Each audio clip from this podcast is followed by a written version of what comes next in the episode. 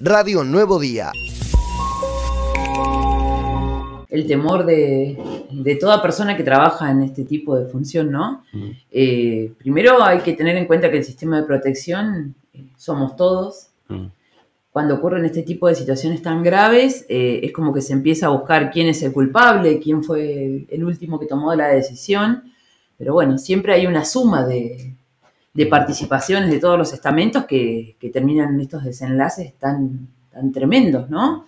Eh, es impactante, obviamente, por, lo que implica, pero bueno, eh, después empezamos a ver de que, la escuela supo esto, que el papá sabía lo otro, eh, que todos, como todos los organismos han, o todos los entes, o todos los intervinientes fueron, fueron este, corriéndose, porque cuando ya está el hecho consumado, ya no, ya no se puede hacer nada, que, mm. es lo grave, ¿no?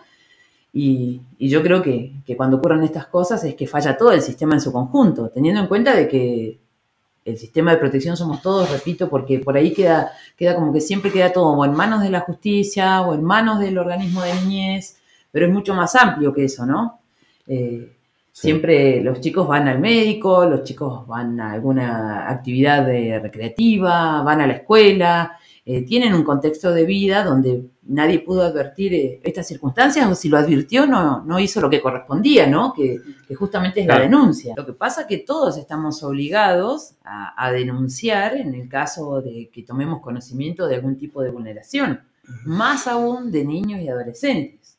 Eh, hoy por hoy el 102, que es un número que se está instalando, que es a nivel nacional, que es una línea directa, así como existe el 107, el 101, está el 102, que justamente se orienta a realizar todo este tipo de denuncias, todo este tipo de, que a veces son cuestiones tal vez que son señales de alerta, no todas son graves, pero es importante también utilizar. Y lo que busca este número principalmente es que sean los chicos los que, los que puedan denunciar, los que puedan llamar a este número. Hay un equipo de provincia que está conformado, que puede recibir la demanda de los chicos y activa directamente el sistema, ¿no?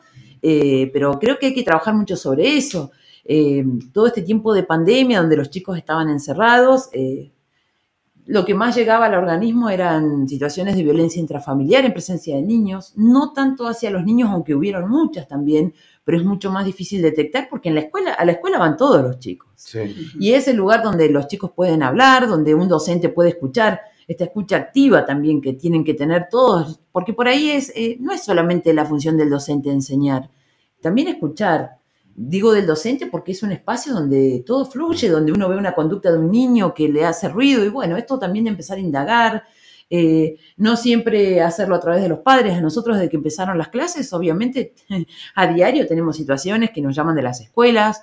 Eh, y que bueno, que son los mecanismos por donde ingresan estas situaciones, donde tomamos conocimiento. Y nosotros en pandemia participamos de varios procesos, creo que desde que iniciamos la gestión, alrededor de siete procesos de adopción participamos. Eh, por supuesto que la adopción eh, es cuando se agota, digamos, toda la posibilidad de que vuelva con el, grupo familiar o familia extensa, eh, se pide el estado de adoptabilidad, eso lo, lo dicta el juez. Existe un registro de adoptantes, que es público y que, y que justamente todo lo que tiene que ver con valoraciones se hace a través del Poder Judicial. Son familias temporales. temporales. Eh, la idea es que los niños pequeños no tengan que transitar por un dispositivo de cuidado alternativo como sería un pequeño hogar, ¿no? Nosotros hoy tenemos eh, mayoritariamente adolescentes. La idea es que los niños más pequeños tengan un grupo familiar que los contenga, que, pueda acompañarlos en este proceso hasta tanto se resuelve su situación, que, puede ser de que vuelva con la familia, que se trabaje con la familia y pueda retornar a su seno familiar o con familia extensa, que a veces nosotros en pandemia más de nueve sujetos de derecho trasladamos a distintas provincias. Radio Nuevo Día, estamos donde vos estás.